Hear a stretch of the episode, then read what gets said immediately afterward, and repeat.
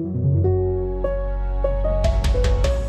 Einen wunderschönen guten Tag. Wir befinden uns mal wieder im Podcast, der so heißt wie ich. Mein Name ist Christoph Bornschein, dann weiß man auch, wie der Podcast heißt. Und heute sitzt mir gegenüber mal wieder ein Gast, ein Gast, auf den ich mich wahnsinnig gefreut habe. Er heißt Jörg Eigendorf. Ich sage Hallo und willkommen. Hallo Christoph, hallo liebe Zuhörerinnen und Zuhörer. Jörg, wir kennen uns schon, der Zuhörer dich vielleicht nicht. Willst du uns einmal sagen, wer du bist und was du machst? Ich finde es immer besser, wenn du es machst, äh, als wenn ich das stümperhaft und bruchstückhaft zusammentrage. Ja, Jörg Eigendorf ähm, leite die Nachhaltigkeit bei der Deutschen Bank. Vorher war ich Kommunikationschef der Deutschen Bank. Da habe ich auch schon die Nachhaltigkeit in meinem Portfolio gehabt. Äh, seit 2016 ist das so. Habe jetzt äh, fast acht Jahre bin ich bei der Deutschen Bank.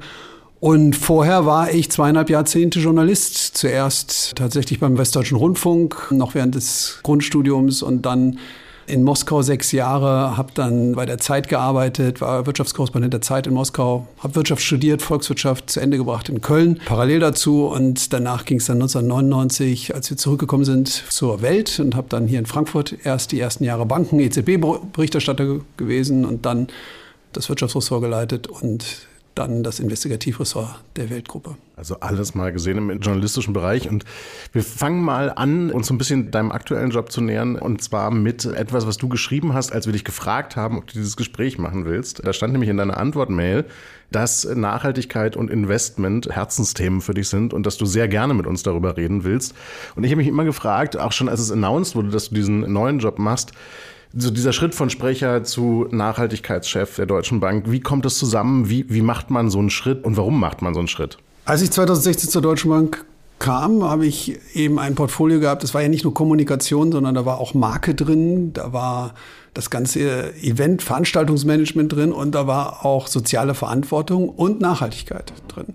Und Nachhaltigkeit war für mich seit meiner Jugendzeit eigentlich eine Leidenschaft und habe ähm, damals eigentlich ernsthaft überlegt, erst Forstwissenschaft und dann Biochemie zu studieren. Daraus wurde nichts, ich wurde dann Journalist und Volkswirt. Auch eine interessante und, alternative Karriere. Ja, ist, aber für mich schließt sich so ein bisschen ein Kreis, weil ich habe dann ab 2016 eine meiner ersten Personalentscheidungen war damals dann Viktoria Brandt zur Leiterin der Nachhaltigkeitsabteilung zu machen. Und wir haben einen sehr intensiven Austausch dann gehabt, dass wir intensiv daran gearbeitet haben. Und 2019 wurde es dann zur Management-Priorität. Und mhm. da habe ich in dem Moment habe ich dann die sogenannte Strategieverantwortung als sogenanntes Key Deliverable bekommen. Wir hatten ja dann, wo das Chief Transformation Office gegründet.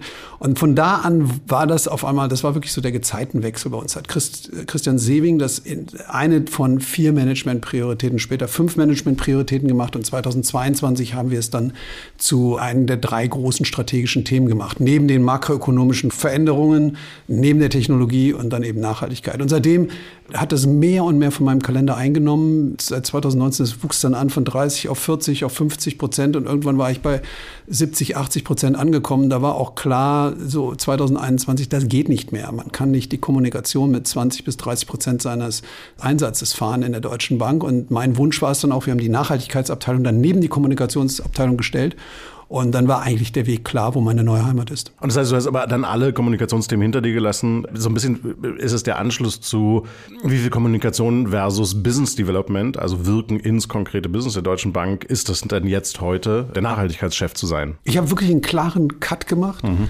ich glaube sogar die Kolleginnen und Kollegen der Kommunikationsabteilung. Und das Schöne war ja, ich habe sie ja wirklich an Nachfolger über, eine, also an Karl Hallmann und Sebastian Joost, an zwei Nachfolger und gemeinsam mit Ben Alker habe ich sie praktisch an ein Trio übergeben. Das, das, wir waren ja sehr, sehr eng auch und da gibt es eine große Kontinuität, aber ich habe mich wirklich komplett rausgezogen. Warum? Weil es braucht Fokus. Dieses Thema, und das war so klar so ab 2020, dass meine beiden Kalender, die als Kommunikationschef und als Nachhaltigkeitschef überhaupt nicht mehr zusammenpassen. Ja, das war teilweise dann so, als Kommunikationschef muss man gelegentlich seinen kompletten Kalender in den nächsten zwei, drei Tagen leerräumen. Dann hat man aber möglicherweise, ich hatte damals 23 Arbeitsstränge in der Nachhaltigkeit, äh, die man durchgetaktet hat.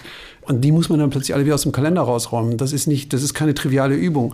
Und das wurde immer schwieriger. Und deshalb war für mich der Fokus jetzt so wichtig. Dieses sich wirklich konzentrieren. Und das ist ja auch, also die Nachhaltigkeit zu verantworten, die Strategieverantwortung heißt, sich ums Business zu kümmern. Was machen wir strategisch im Business? Das heißt, was machen wir, wie läuft das eigentlich im Risikomanagement? Wir haben ja überall unsere Fachabteilung im, im Geschäft, im Risiko, bei den Finanzen, auch bei HR, ja, bei der Personalabteilung. Überall gibt es Nachhaltigkeitsexperten, aber wie bringen wir das alles so zusammen, dass wir eine, eine schlüssige Nachhaltigkeitsstrategie haben, die alle Bereiche der Bank umfasst, unserer Bank umfasst und wir das eben vernünftig dann auch so durchmanagen und nach vorne bringen, dass das funktioniert. Und das geht einher mit, allein jetzt in den letzten vier Wochen habe ich 20 Kunden getroffen.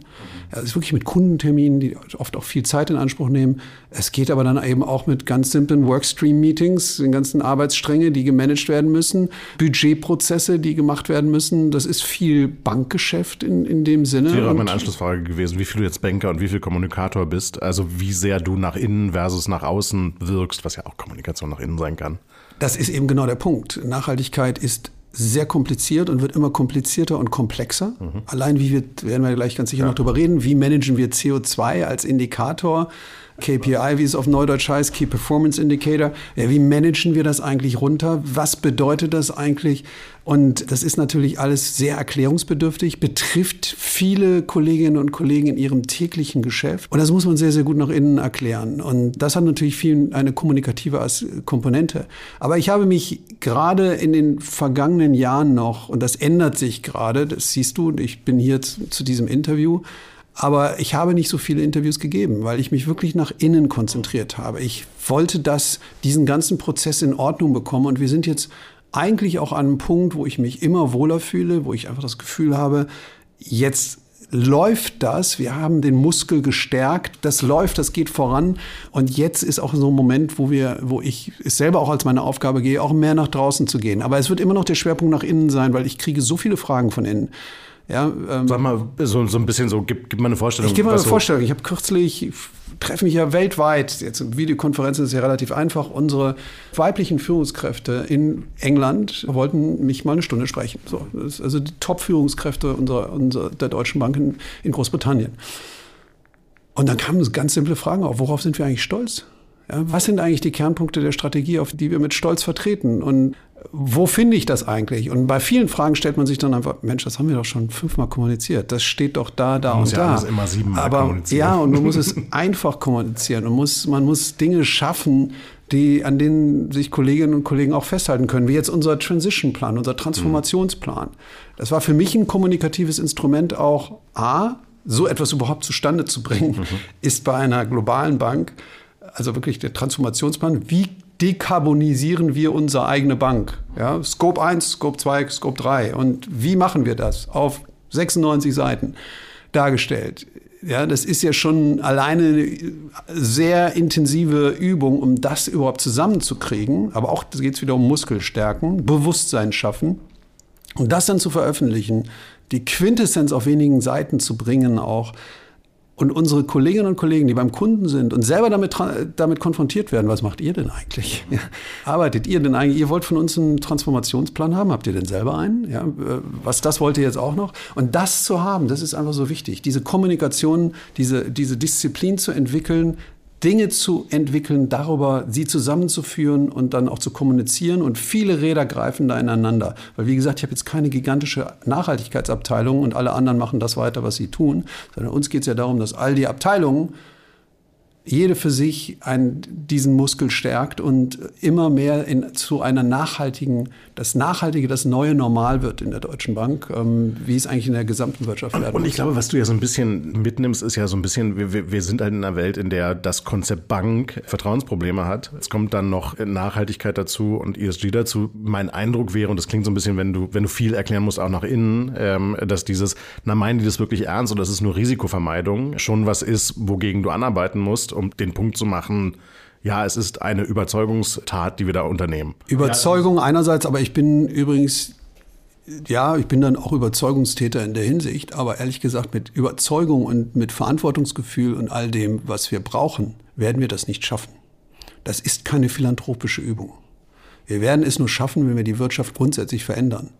Ja, ja, es gibt das Konzept der Internalisierung von externen Kosten, gibt es seit 1950. Das war der deutsch-amerikanische Ökonom Kapp, der das veröffentlicht hat. Und wir alle wissen, wer Volkswirtschaft studiert hat, kriegt das im ersten zwei Semestern gesagt. Ja, es gibt die Kosten, die das wirklich fürs Geschäft verursacht. Und dann gibt es die externen Kosten, wie Umweltkosten. Die werden überhaupt nicht, oder auch Sozialkosten, die werden überhaupt nicht berücksichtigt. Und das ist ja die große Herausforderung. Und das ist ja ein Marktversagen in dem Sinne, wenn Kosten nicht mehr in Rechnung gestellt werden können, weil sie irgendwo anders anfallen, und das sehen wir ja gerade. Oder intangibel sind. Ja, oder intangibel sind und wir damit nicht mehr arbeiten können. Also wir, wir, wir müssen eigentlich hier als, als, als sehen, dass wir in die Wirtschaft, in die wirtschaftlichen Preismechanismen das alles reinbekommen, weil dann werden die richtigen Anreize gesetzt, dann lohnen sich Investitionen, dann wird es die Innovation geben. Du kommst selber, bist selber ein Innovator und weißt, wann Innovationen entstehen. Sie entstehen nur dann, wenn man etwas wirklich, wenn die Preissignale auch stimmen. Also ich, nach innen natürlich kann man, ist das unsere Überzeugung? Wir wollen in der Mitte der Gesellschaft agieren. Punkt eins. Das sagt Christian Sewing immer und das kann ich nur unterschreiben, ist ganz, ganz wichtig. Das Thema interessiert alle und es tangiert alle. Dann aber hat es auch einen Risikoaspekt, aber dann hat es auch den Opportunitätsaspekt. Und wenn wir die Gelegenheit fürs Geschäft, wir sind eine Bank, am Ende haben wir Kapitalkosten, die müssen wir auch verdienen, das verlangen auch unsere Investoren. Die Gelegenheit fürs Geschäft, wenn wir die dabei vergessen, dann wird es nur noch eine regulatorische Risikoübung. Mhm. Und dann wird es nicht gelingen. Und ich glaube, das ist so ein bisschen der von außen wahrgenommene Aspekt, gerade auf die, auf die Finanzwelt ist tatsächlich ein, es ist vor allen Dingen ein Mitigation-Thema, also ein Risikomanagement-Thema. Und in den wenigsten Fällen tatsächlich ein Thema, was, was ins Geschäft wirkt und im Geschäft einen Unterschied macht. Ja, aber das ist, also ehrlich gesagt, im Moment. Wahrnehmung. Ich, wir sind gerade in der Planung, ja, ja. ist ja wunderbar, das, die Frage finde ich klasse. Oder ist ja das Statement finde ich klasse, weil jetzt kann ich sagen, was hier jetzt gerade in den vergangenen zwei Monaten, warum ich auch für externe Kommunikation da sehr wenig Zeit habe, ist der interne Planungsprozess. Wir haben gesagt, wir werden 500 Milliarden Euro von 2020, Anfang 2020 bis Ende 2025 werden wir 500 Milliarden Euro an nachhaltigen Finanzierungen und Geldanlagen ermöglichen. Das haben wir gesagt. So, wir sind jetzt im Moment bei 265 Milliarden. Und das Geschäft ist auch härter geworden, schwerer geworden, weil es gibt gibt ganz viele Gründe. So die erste große Boomphase ist vorbei und jetzt, jetzt kommt es sehr mehr und mehr in eine, die Substanzphase würde ich das nennen. Ja, und ein bisschen ändert sich der Ton in den USA gerade. Das muss der man Ton auch in den USA ändert sich. Das ist ganz sicher etwas, was Verunsicherung schafft. Dann gibt es die ganze Greenwashing-Debatte, rechtliche Risiken, all das hat Verunsicherung geschaffen. Und jetzt in dieser Phase ist, sind wir im Planungsprozess. Was ist in 2024 und 2025? Und wie viel Volumina werden wir denn dann schaffen? Wie sieht es mit den übrigen 235 Milliarden aus? Und da bin ich gerade ganz tief mit den Geschäftseinheiten im Planungsprozess. Und da geht es wirklich um diese Gelegenheit, die Geschäftsgelegenheit. Und wie können wir, warum hat das abgeschwächt, sieht man auch bei unseren Resultaten. Wir berichten das Quartal fragen, für Quartal. Seht ihr das auf der Kundenseite auch, dass, dass das Interesse, was ja mal unterstellt sehr hoch war, ähm, sich verändert? Wir sehen ganz viele Faktoren da und einer der Faktoren ist ganz sicher, dass im Moment die erste Begeisterung, ja, wir legen mal auf unseren Kredit drei, vier Nachhaltigkeitsindikatoren, die messen wir dann und berichten die dann und dann mhm. bekommen wir dafür hoffentlich 20 Basispunkte geringere Kreditkosten das ist bei vielen dazu gekommen, dass sie sagen, also Moment mal, das ist jetzt ein Riesenaufwand gewesen und ich habe nicht 20 Basispunkte am Ende bekommen, sondern der Markt hat mir nur drei bis fünf Basispunkte gegeben. Dafür gehe ich den Aufwand vielleicht nicht. Das ist etwas, was wir spüren. Und dann habe ich noch das rechtliche Risiko. Und dann kommt vielleicht noch einer und sagt mir, das war aber jetzt nicht materiell und ehrgeizig genug. Also ist das Greenwashing. Ja? So, diese Vorsicht spüren wir gerade. Das alles wird sich meiner Meinung nach sehr schnell bald ändern mit der Corporate Sustainability Reporting Directive. Äh, diese Direktive der EU wird dazu führen, dass alle größeren Unternehmen, und wir reden dann über rund 50.000 Unternehmen in der EU, allein in Deutschland sind es 15.000, werden dann auf einmal ähm, Materialitätsanalysen machen müssen, werden Indikatoren machen müssen, werden dagegen auch berichten müssen, und dann werden Sie sagen, ja, dann gib mir doch bitte die drei bis fünf Basispunkte auch. Ich bin der festen Überzeugung, dass wir in zwei bis drei Jahren eine umgekehrte Situation haben werden. Da wird das das neue Normal werden. Und ehrlich gesagt vergleiche ich das so ein bisschen wie mit dem Platzen der Dotcom-Bubble. Anfang der 2000er. Die Unternehmen, die sich da in dem Moment haben verunsichern lassen und gesagt haben, Internet ist nicht so wichtig, die waren relativ, die sind heute nirgendwo. Und wenn man überlegt, was alles eingestellt wurde damals, was eigentlich gute Ideen waren, auch bei uns bei der Deutschen Bank. Ja, wenn wir das durchgezogen hätten bis heute, ja. ja dann, hätten wir, dann würden wir ein ganz anderes Spiel spielen. Ähm. Ja, und, und, und deshalb bin ich der festen Überzeugung, bei Nachhaltigkeit auf keinen Fall den Ball fallen lassen. Weil, und, und das ist auch das, was die Resonanz aus dem Top-Management der Bank. Was du auf der anderen Seite aber auch ein bisschen sagst, ist tatsächlich, dass Regulierung, also exogener Druck, stärker wirkt als endogene Überzeugung. Was ja irgendwie, also gar nicht so, so wertend, aber was, was irgendwie schon traurig ist zu sagen, wir brauchen eine Regulierung, weil wir es aus eigener Überzeugung und als, aus unserer eigenen Welteinschätzung irgendwie nicht hinbekommen. Ist die Frage erstmal, welcher Druck ist es? Welchen Druck? Ist es der Druck des Preises? Hm. Ist es der Druck einer Regulierung? Oder welcher Druck ist es? Ich habe nur ehrlich gesagt, ich habe ja vorhin am Anfang darüber gesprochen, wo meine Leidenschaft herkam. Ich bin geboren 1967. Ich war so 12, 13, da wurde ich bewusst Club of Rome. Da habe ich, weiß ich noch, habe ich meinen Wunschlisten für Weihnachten geschrieben. Dann standen da Bücher drauf wie Grenzen des Wachstums. Mein Vater fragte sich, warum will mein zwölfjähriger Sohn jetzt ein Buch zu den Grenzen des Wachstums geschenkt bekommen? Hat er mir nicht geschenkt dann, das habe ich mir dann selber gekauft.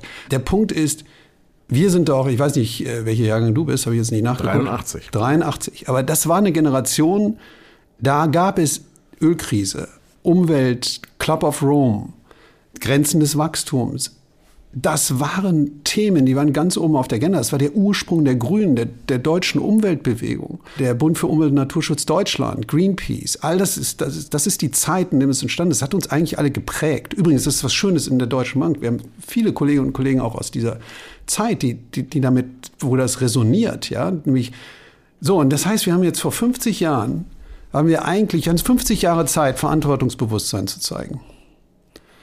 Und wir sehen, wo wir damit gekommen sind. Wir sind einem Rekordemissionen, CO2-Emissionen. Wir sind, haben 70 Prozent des globalen Wildlebens verfrühstückt auf dieser Welt. Und wir werden jetzt hier, und ich glaube nicht, dass es einfach mit staatlicher Regulierung wird es garantiert nicht gehen. Da wird nämlich, ja, das wird einfach, es wird sie geben müssen. Wir es haben jetzt ja erstmal Bewegungsenergie, das es ist das, was ich Ordnungspolitik. Ja.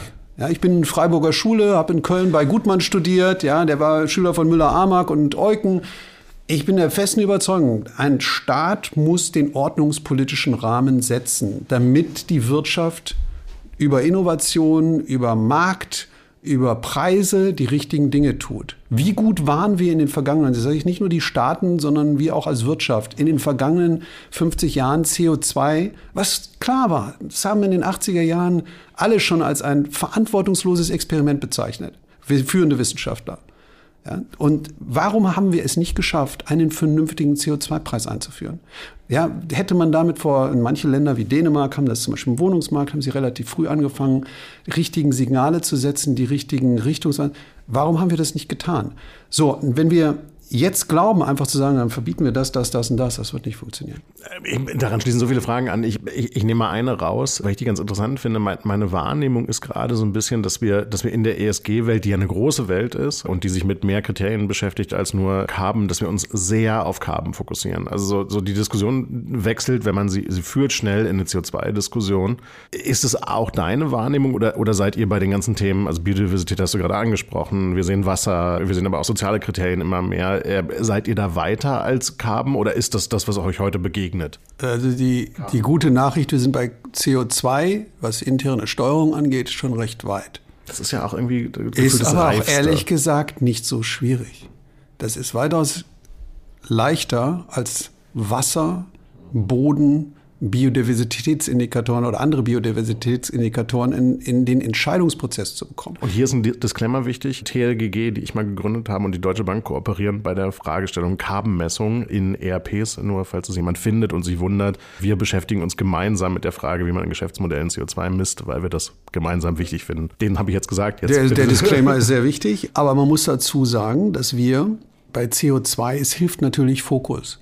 Und ich setze darauf, dass wir bei CO2, dass wir da, was wir da lernen, jetzt möglichst schnell angewendet bekommen bei, bei den Biodiversitätsindikatoren und den planetaren Grenzen, die es nun mal gibt. Wir gehen mal weiter über Übersäuerung und was wir alles, Feinstaubpartikel und so. Wir können das ja durchspielen und am Ende müssen wir einfach sagen, die, die schlechte Nachricht jetzt hier dabei ist, das mit CO2 war dann doch noch komplexer, als wir alle dachten, als wir die Net Zero Banking Alliance gegründet haben 2021. Und ich, ja, ich muss zugeben, äh, ich kenne ein paar Kollegen bei dir und auch in anderen Banken. Mir hat noch niemand sinnvoll erklären können, wie wir eine Messbarkeit von Biodiversität so hinbekommen, dass ich als, als mein Endkunde wie entscheiden kann, ist ein Produkt besser oder also ein Finanzprodukt besser oder schlechter für die Biodiversität. Und ich glaube, das ist auch ein bisschen der Grund, warum wir so auf CO2 alle uns fokussieren. Das lässt sich irgendwie in Tonnen messen. Ja, vorsichtig. Ich finde Biodiversität wahnsinnig schwer. Ja, stimmt. Das ist ganz also wichtig. Mir, mir hat es wirklich noch keiner, keiner auf eine Art erklärt, dass ich dachte so, aha, so kann ich das naja, also gut, angucken. Wir können in Faktoren reingehen wie Wald, wir können in Faktoren reingehen wie Wasser, aber es ist eben nicht mit diesem einen Indikator so einfach zu messen. Ja.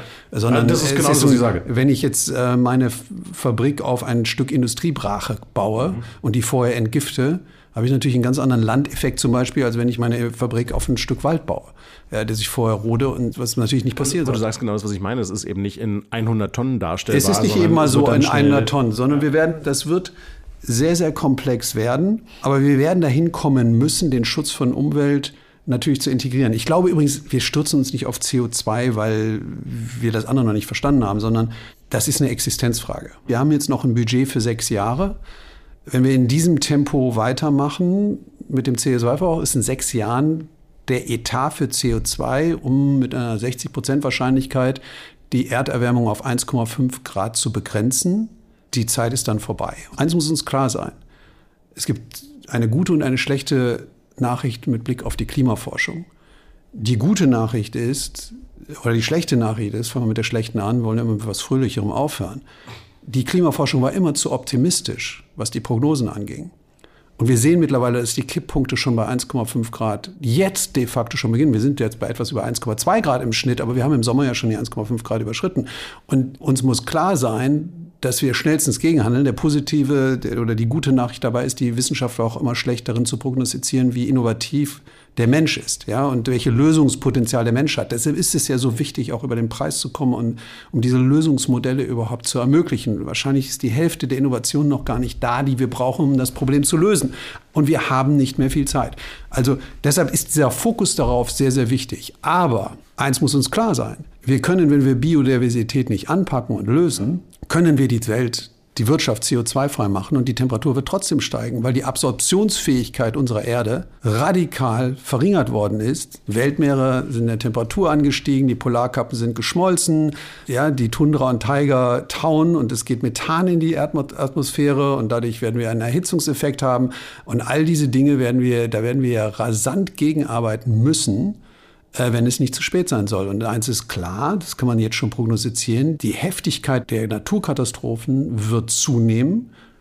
Und es wird natürlich auch immer mehr dann die Frage aufkommen, wer hat das eigentlich alles verursacht? Wer trägt hier gerade die Kosten und wer ist der Verursacher? Und warum ist das so weit auseinander? Und da geht es wirklich in der aktuellen makroökonomischen oder geopolitischen, nehmen wir Makroökonomie weg, in der aktuellen geopolitischen Lage ist das natürlich ein Sprengsatz. Ich würde auch sagen, dass Nachhaltigkeit, vielleicht kommen wir gleich noch darauf zu sprechen, eine der größten Herausforderungen für die Demokratie ist und wir für die Weltgemeinschaft schlechthin das anzugehen ist ein Riesenthema und wir müssen eben schnell handeln. Deshalb ist der Fokus einerseits gut, aber wir wissen, es ist nichts gelöst, wenn wir nur CO2 lösen. Und bevor wir in so Gerechtigkeitsfragen einsteigen, die sie am Ende dann irgendwann sind, vielleicht eine Frage vorweg, weil ich das schon interessant finde. Ich meine, am Außeneffekt ist es gut zu beobachten, gut zu beschreiben, aber wie übersetzt ihr sowas in, in, in Messbarkeit, in Entscheidungskriterien, in dann aktionables tägliches Handeln? Weil wir wissen zwar alle, dass die Modeindustrie im Zweifel zu viel Wasser verbraucht und du hast die Biodiversität Biodiversitätsfälle äh, beschrieben. So, wie wird es für deine Menschen, die in der Fläche ja jeden Tag eine Investitionsentscheidung treffen müssen oder eine Kreditzusage oder irgendwelche Kriterien, wie macht ihr das anfassbar? Also A, wie messt ihr es und B, wie aktiviert ihr es? Sehr, sehr, sehr gute Fragen. Übrigens, glaube ich, gibt es, du hast die Modeindustrie angesprochen, ich spreche ja, die Landwirtschaft an. Wir haben uns einen Naturbeirat geschaffen, in dem Top-Experten sitzen, zum Beispiel Clement Tockner hier von Senckenberg Gesellschaft, aber auch Oxford, United Nations. Wir haben wirklich Top-Experten, Aura, Ocean Resilience Alliance. Also die dann eure Standards überprüfen die uns jetzt helfen dabei auch, mit denen wir das zusammen auch erarbeiten können, dass wir zu kommen, weil wir müssen ja immer wieder von der Materialität kommen. Deshalb hat für uns Materialität möglicherweise müssen wir in anderen Indikatoren denken als zum Beispiel eine ein niederländische Bank, die das Thema auf eine ganz andere hat. Das heißt, man muss sehr genau identifizieren, was sind jetzt die nächsten Indikatoren, in die wir rangehen. Das werden wir auch mit den Wissenschaftlern zusammen erarbeiten. Wir werden dann aber auch intern müssen wir uns fragen, wie kann ich eine vernünftige Messung damit? Welcher Indikator ist es jetzt? Und da sind wir noch nicht. Also das CO2 bei Biodiversität haben wir noch nicht. Ja, das heißt, wir müssen schnell das, daran arbeiten. Habe, und, und, wir müssen sehen, dass wir das Wasser ist ja zum Beispiel so ein Indikator. Wald ist ein Indikator, den man reinbringt. Flächenmanagement, ja, und, und, und dann Modelle zu finden, die aber auch wirklich dann für eine globale Bank, die in über 60 Ländern der Welt tätig ist, das dann wirklich so zu machen, dass ich einen globalen Standard entwickeln kann, ohne dass ich damit, und das muss ja auch klar sein, heute wird bei jedem Indikator, den wir einführen, können wir nicht mehr einfach sagen, das machen wir jetzt. Und das war ein bisschen Net Zero Banking Alliance. Da haben wir CO2 zum Indikator gemacht, haben alle Banken gemeinsam gemacht. Ein Riesenerfolg. Ich glaube, wenn wir in 20, 30 Jahren zurückschauen, werden Menschen sagen, Mark Carney, der da entscheidend mitgewirkt hat, bei allen Spänen, die da gefallen sind, war das ein Riesenerfolg, dass die Banken sich zusammengetan hat. Heute fragt jeder nach der Erfahrung, was ist jetzt der Impact auf mein Geschäft? Den muss ich nämlich feststellen, weil ich ja Planzahlen habe und Versprechen habe. Ich kann nicht einfach irgendwie sagen, so, jetzt managen wir das so, liebe Leute, und dann gucken wir mal weiter, wie das was bedeutet. Das heißt nicht, dass wir nicht bereit sind, auf Geschäft zu verzichten. Das müssen wir und tun wir ja das auch wäre, täglich. wäre eine Frage gewesen, die noch gekommen wäre, when in doubt, wie convicted ähm, seid ihr zu der Entscheidung, Geschäft abzulehnen, wenn es nicht euren Kriterien spricht? Darauf kommt es ja dann am Ende irgendwann an, zu sagen, das Geschäft tun wir nicht, weil wir nicht daran glauben, dass es unseren Nachhaltigkeitszielen ähm, beiträgt. Das ist jedes Mal ein Dialog in der Bank und da geht es auch manchmal heftig her, aber wir haben unsere Richtlinien. Ein Standbein meiner Abteilung ist die Group Sustainability. Group Sustainability ist, heißt alles, was unsere Richtlinien, unsere Rahmenwerke sind und aber auch, was ist eine E-Transaktion und was ist eine Umwelttransaktion, was ist eine Transaktion, die das Prädikat sozial verdient. Aber nicht nur das, sondern die gleiche Abteilung macht auch die Due Diligence, die sogenannte, also die Prüfung, ob eine Transaktion sich mit unseren Richtlinien vereinbaren lässt. Ja, und das sind die kontroversen Transaktionen. Und dann kommt immer wieder die Kollegin zu mir, das ist ein Team, das von Viktoria Brandt und Anja Wohlgetan geleitet wird, die kommen oft zu mir und sagen, das passt jetzt nicht. Und dann gibt es eine Diskussion. Und dann ist die Frage, kann man irgendwas tun, damit es möglich ist unter bestimmten Auflagen oder geht etwas gar nicht? Und das passiert immer wieder, aber da reden wir dann nicht drüber. Und wenn wir Nein sagen, werden wir keine Ehrenrunde drehen und uns auf die Schulter klopfen, dass wir Nein gesagt haben, weil das sind Kunden unserer Bank oder potenzielle Kunden unserer Bank. Und dann werden wir, das werden wir sehr still machen, mhm. aber wir sagen immer wieder mal nein. Wie sehr seid ihr da so im Gleichklang mit der Kundenseite? Also ist, ist es was, wo ihr vorausgeht und Kunden eher den Weg zeigt oder sitzt da tatsächlich Corporate Bank Kunde X ähm, äh, und sieht euch als Begleiter in diese Transformation? Es gibt tausende Unternehmen, die alle einen sehr unterschiedlichen Ansatz haben. Aber ich würde jetzt mal, wenn ich einfach mal den letzten Monat sehe, ich war in Bielefeld, Düsseldorf, Stuttgart, München und Singapur. Also eine also ziemliche Spannbreite. Ja, also, ähm, eine ziemliche Spannbreite und ehrlich gesagt haben wir alles erlebt. Kunden, die zu uns gucken und sagen, helft uns auf diesem Weg. Was müssen wir hier tun? Das ist im, im Übrigen, da kommt meine Frage her, weil das so ein bisschen mein Erleben ist, dass es da schon wirklich große Fragezeichen gibt. Große Frage. Aber dann gibt es Kunden, die auch schon unglaublich viel gemacht haben, sehr, sehr weit sind das sind dann die Kunden, die sagen, worauf muss ich in meiner Berichterstattung achten? Welche, welche Indikatoren sollten wir jetzt nehmen? Wie könnten wir das für Finanzierungsfragen nutzen? Und ehrlich gesagt sind in dem Camp wenn ich deutsche Familienunternehmen sind, schon mehr Unternehmen, als ich es erwartet hatte. Da ist sehr, sehr viel geschehen. Und das Tolle ist auch jetzt, wo Ukraine-Krieg, der Krieg in Israel, Israel und Hamas, die ganze Inflationsfragen, China, Amerika, Wertschöpfungsketten, und trotzdem arbeiten diese Unternehmen sehr, sehr gezielt weiter. Und das macht Mut. Und das sehe ich auch bei uns. Da sind Kapazitäten, da sind Abteilungen aufgebaut worden, da ist was entstanden, das, das schafft Fakten. Und das hört jetzt nicht mehr auf. Aber natürlich gibt es auch das, die anderen Unternehmen, die das ganz weit von sich schieben und sagen, ich kann mir das gar nicht leisten, eine eigene Abteilung aufzubauen. Aber uns muss auch dabei eines klar sein. Die Lösung des Problems fängt bei relativ wenigen großen Unternehmen an. Da sind einige hundert Unternehmen unter Tausenden von Unternehmen weltweit, die den großen Unterschied machen werden und machen werden müssen.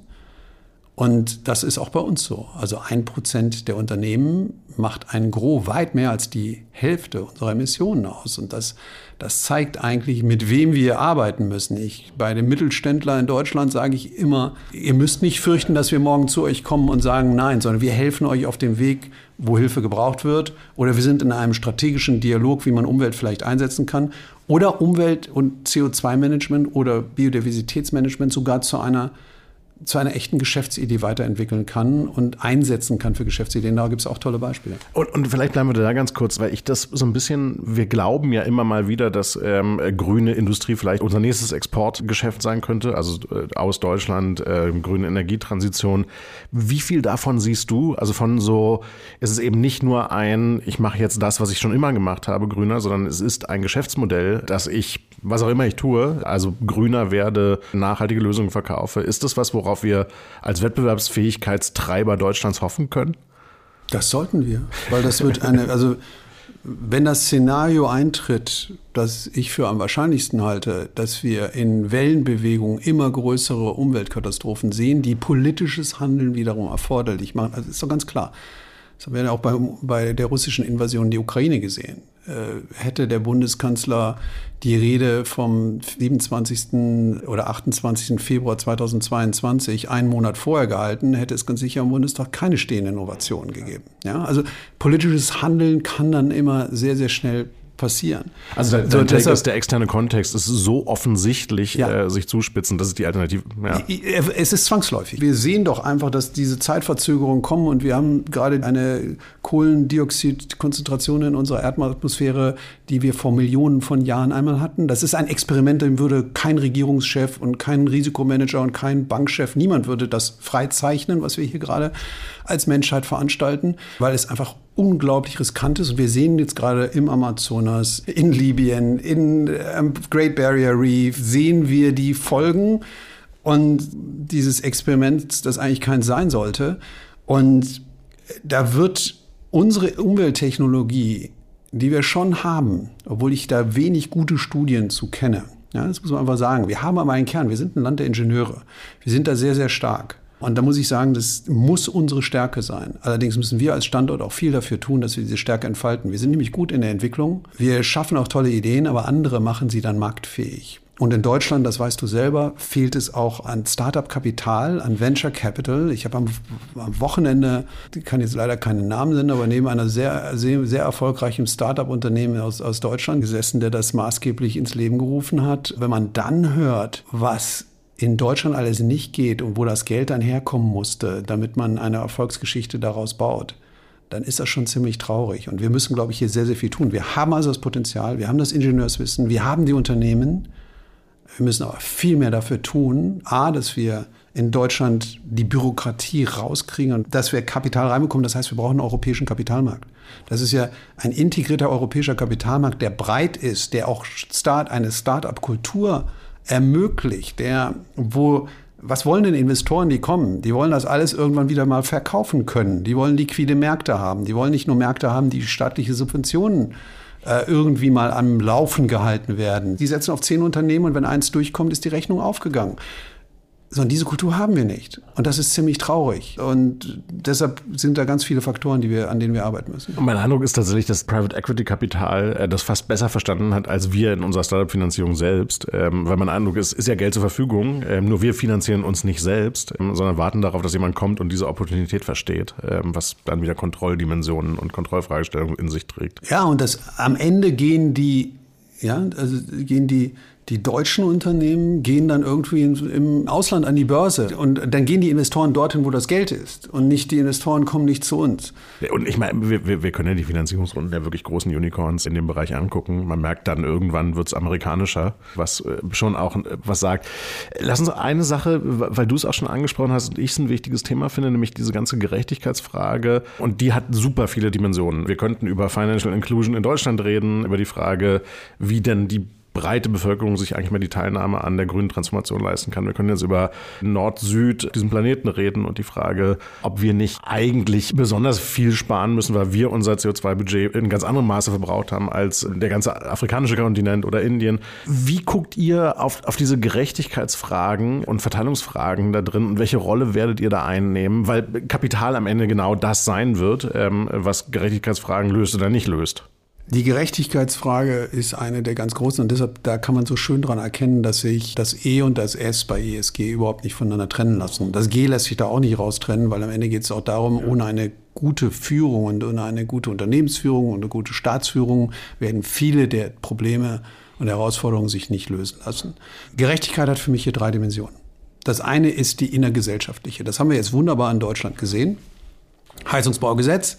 Ich habe mich immer gefragt, wann beginnt die Bundesregierung damit? Sie muss damit beginnen. Je später sie damit beginnt, desto mehr wird hier aus einer Transformation eine Disruption. Das ist ja übrigens sowieso das Phänomen. Wir reden immer über Transformation, aber ist es nicht schon eher eine Disruption? Und lasst uns so viel Transformation aus einer Disruption machen, die unvermeidlich ist. So, und deshalb, es hat innergesellschaftlich natürlich knirscht das. Ja, also auch bei uns, wir sagen, viele der Immobilien, auch die wir finanzieren, sind in den unteren also einige Immobilien sind in den unteren ähm, Energieeffizienzklassen und die Renovierung davon können sich auch viele Häuslebauer nicht mehr oder Eigentümer, Eigentümer nicht mehr leisten. Und vor allem, wenn sie Häuser vererben, ist auch die Frage, welcher Anreiz besteht dann überhaupt noch, diese Renovierung vorzunehmen? Wenn man Rentner ist und sich das nicht leisten kann, warum soll man es dann tun?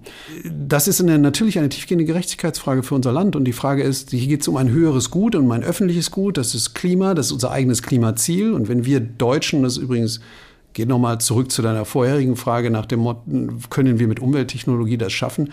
Wir müssen doch auch ein Stück Vorbild sein. Wenn Deutschland das schafft, 2045 netto Null zu sein, dann sind wir ein, und nicht dabei deindustrialisieren, das ist die Bedingung, ohne die es nicht geht. Wir dürfen, wir müssen unseren Industriekern dabei erhalten. Wenn wir das schaffen, dann sind wir ein Vorbild für viele andere Länder. Ja, und wir wollen 2045 schaffen. Aber das ist eine Gerechtigkeitsfrage auch im eigenen Land und es geht um ein öffentliches Gut. Wir wollen das alles erreichen. Dann müssen wir aber auch gemeinsam mit der Bundesregierung, mit dem Handwerk, mit der Wirtschaft, mit der Finanzwirtschaft, mit den, mit den Konsumenten Wege finden. Ja, jetzt kann man lange darüber streiten, war das jetzt gut oder war es schlecht vorgelegt und was waren die technischen Details. Aber die Grundidee davon war natürlich richtig und es wird irgendwann auch so weit kommen müssen, um das Ziel zu erreichen, dass auch Privateigentümer von Häusern für ihr CO2 kompensieren. Ist zwangsläufig. Ansonsten werden wir es nicht erreichen. Ansonsten ist das Träumerei. So, das ist das eine innergesellschaftlich. Das zweite ist natürlich das internationale Nord-Süd-Gefälle. Nord-Süd ist relativ simpel gesagt. Der globale Süden. Es gibt auch viele Länder im globalen Norden, die relativ wenig pro Kopf Emissionen haben. Aber natürlich, wenn wir mal historisch betrachten, die Vereinigten Staaten liegen so bei rund 22 Prozent der historischen CO2-Emissionen. Wir Deutschen liegen immer noch über 4 Prozent der historischen CO2-Emissionen. Bei, man muss es kurz einmal sagen, ungefähr 1 Prozent der Weltbevölkerung. Also bei auch 1 über der, unserem Budget. Die Top 10 Prozent der Weltbevölkerung nach Vermögen erzeugen rund 50 Prozent der Emissionen. Deshalb sage ich jedem, der sagt, ja, wir Deutschen können ja nichts verändern. Ja, möglicherweise nicht wir Deutschen. Aber wir, die zu diesen Top 10 Prozent, jetzt werden viele sagen, ich gehöre nicht dazu, naja, bitte mal ins eigene Bankkonto und das Haus mal abschätzen lassen, 100.000 Euro ungefähr reichen, um zu den Top 10 Prozent weltweit zu gehören. Und natürlich steigen die CO2-Emissionen mit, dem, mit den eigenen Ausgaben mehr als proportional an. Das heißt, das ist eine tiefe soziale Frage. Und natürlich werden uns diese Länder alle die Frage irgendwann mal stellen, Moment mal, wir haben hier gerade den Schaden. Ja, wir reden jetzt weltweit darüber, wird ein 100 Milliarden Fonds aufgemacht. Aber allein das sind ja die Schäden, die Versicherungen im vergangenen Jahr schon abrechnen müssten. Das ist im Vergleich zum Welt Weltinlandsprodukt immer noch relativ wenig. Aber uns muss doch klar sein, diese Fragen werden kommen. Es gibt also diese Gerechtigkeitsfrage. Und das ist für mich die genauso gravierende Frage, nämlich die Frage der Generationen. Wir verfrühstücken gerade die Welt unserer Kinder. So, und wenn man bei 70 Prozent des Wildlebens auf der Welt angekommen ist, die nicht mehr die ausgelöscht sind, dann müssen wir uns doch mal fragen, was hinterlassen wir eigentlich unseren Kindern?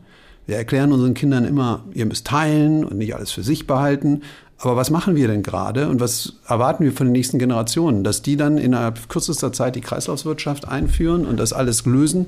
Also ich denke mal, diese Gerechtigkeitsfragen geht es anzugehen und da können Banken natürlich, wenn es um den deutschen Immobiliensektor geht, können Banken das unterstützen. Wir bauen jetzt einen, einen, einen Prozess von Anfang bis Ende mit Energieberater, Handwerksunternehmen, alle möglichen Programme, praktisch einen Check, welche, welche CO2-Programme werden überhaupt angeboten, von der Bundesregierung, ein Kompass bis hin zur Finanzierung. Da können wir arbeiten. Wenn es um, darum geht, Natur zu schützen, können wir sogenannte naturbasierte Lösungen jetzt versuchen zu entwickeln. Gerade bei Staaten, die jetzt um Finanzierung ringen. Sag mal dazu ein bisschen mehr.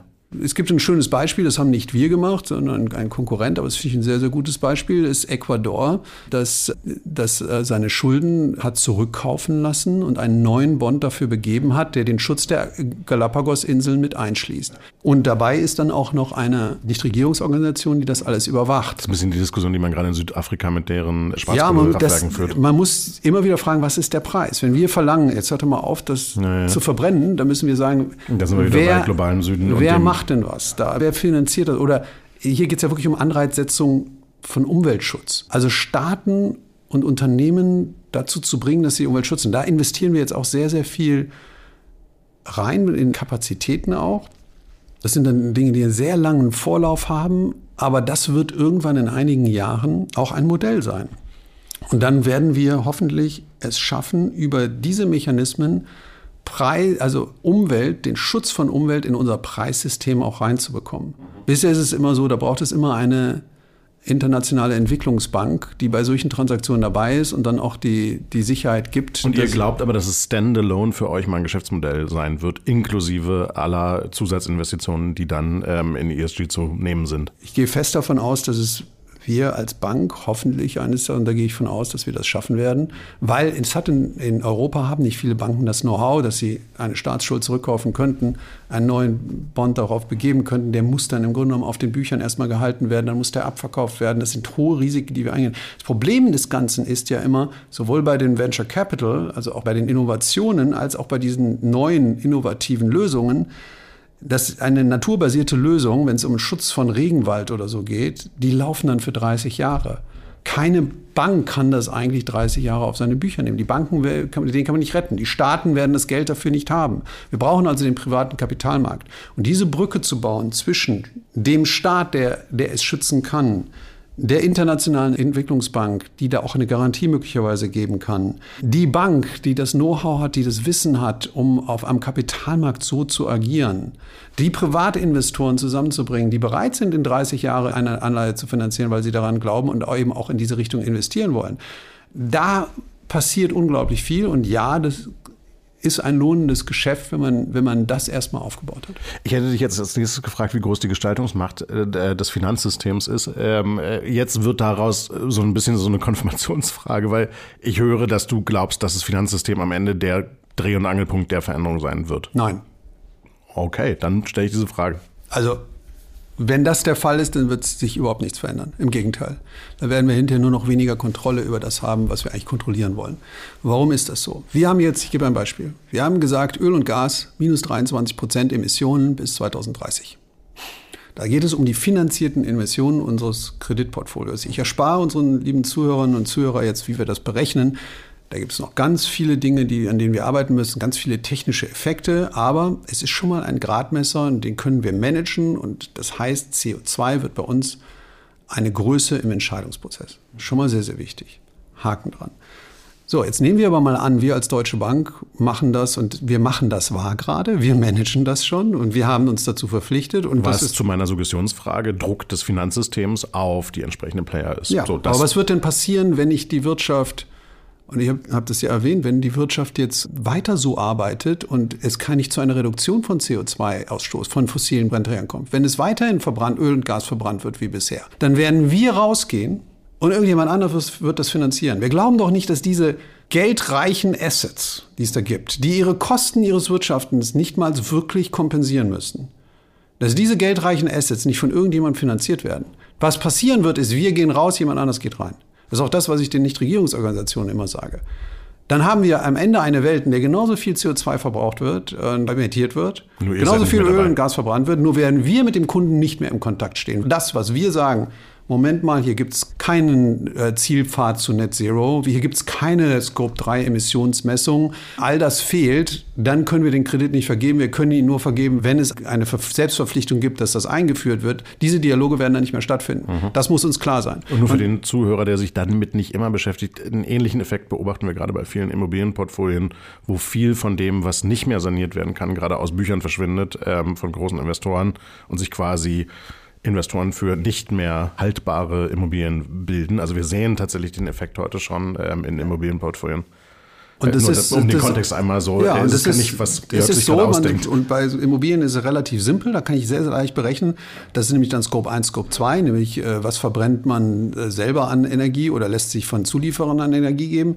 Und das kann man sehr genau berechnen. Und auf einmal ist das ja in aller Munde und man sieht ja auch, dass die Preise für die Immobilien, die nicht saniert sind. Und das ist die Mehrheit der Immobilien in Deutschland. Das muss einem klar sein. Die Mehrheit der Immobilien in Deutschland, fast 70 Prozent, sind vor 1980 gebaut.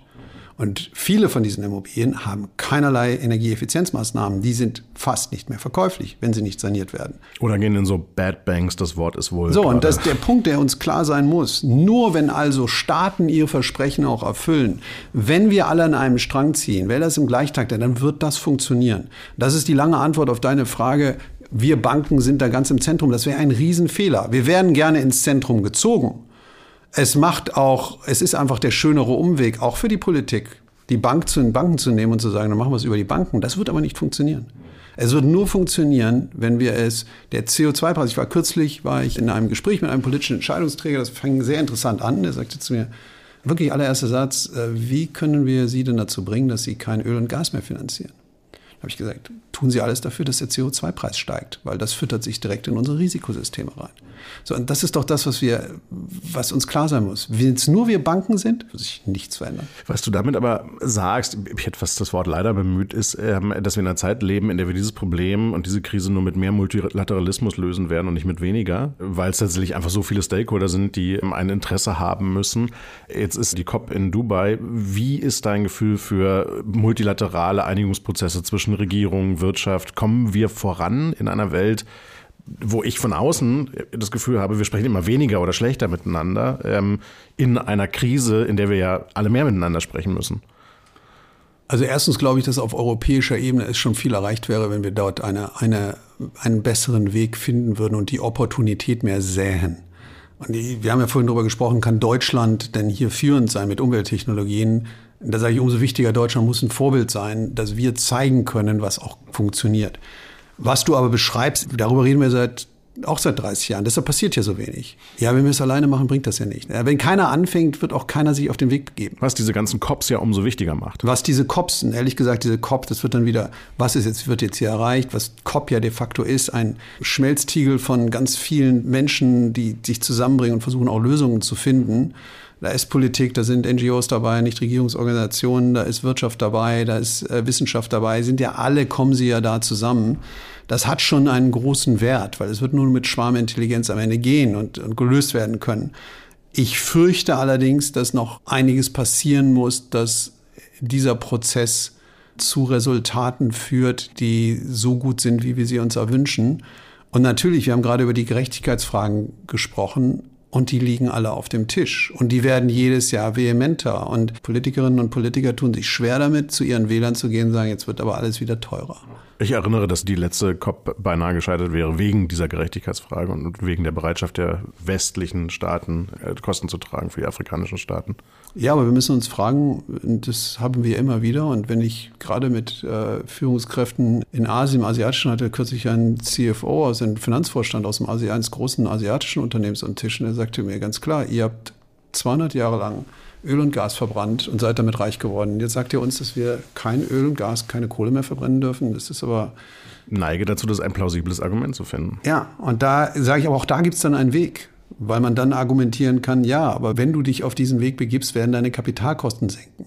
Und da komme ich auch wieder über den Wirtschaftsmechanismus, den wir brauchen. Wir sehen staatliche Koordination. Also nehmen wir mal eine Minute an, wir würden den Staaten zutrauen, das zu regulieren. Ja, ich deute damit an, dass ich das den Staaten am Ende dann nicht zutraue. Dann müssten sie sich ja einigen. Das haben sie nicht getan, das werden sie auch nicht tun. Das ist, das ist ein solcher Wettbewerbsfakt.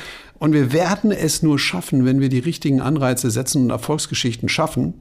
Nehmen wir einfach das Beispiel Tesla. Was wäre mit der globalen Automobilindustrie ohne Tesla? Die wäre nicht in diese Richtung gegangen. Und das ist, glaube ich, tatsächlich dann eben auch die Aufgabe dieses vermuteten, wir könnten Exportweltmeister in unserem besonderen Weg der Energiewende sein, nämlich tatsächlich diesen Case zu schaffen, das daraus ein Geschäftsmodell zu entwickeln. Warum ist. folgen alle? Tesla ist einfach erfolgreich. Ja, so, und, und das hat mehr bewirkt als alle möglichen anderen Programme. Und da muss man auch wieder sagen, jahrelang Verlust und hat es nicht geschafft, aber dann plötzlich kommt der Durchbruch. Und ich komme immer wieder dazu, wir brauchen Innovation. Wir brauchen den Markt. Und der, die Aufgabe des Staates ist, den Rahmen zu schaffen dafür, dass das sich entwickeln kann. Und da glaube ich aber wieder, das ist eine Chance für Europa.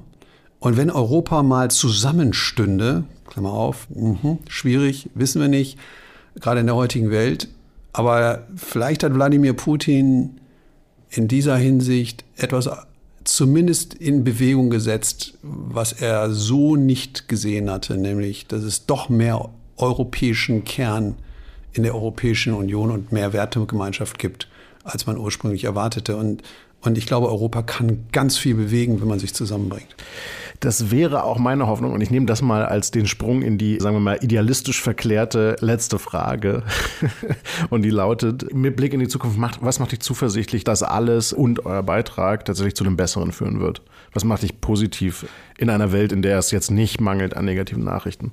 Dass man eben die guten Nachrichten und die guten Entwicklungen auch sehen müssen, dass wir viele Ansätze haben, die wir eigentlich nur umsetzen müssten. Es gibt viele Dinge, die wir tun könnten, wenn wir verantwortungsvoll handeln müssen. Es ist nicht so schwer, wie wir sagen. Und es ist, ehrlich gesagt, Verzicht kann auch manchmal oder hat oft auch etwas fast alles Gute, was man in der Welt erreichen kann, hat auch oft was mit Verzicht zu tun. Ja? Also das heißt, dass ja doch, äh, wenn ich ein guter Sportler sein, wenn ich äh, für andere Menschen da sein will, muss ich auch auf was, etwas verzichten. Ich muss auf meine Freizeit dann vielleicht verzichten. Oder wenn ich ein guter Sportler sein oder ein guter Musiker sein will, muss ich sehr viel üben. Dann verzichte ich auch auf was.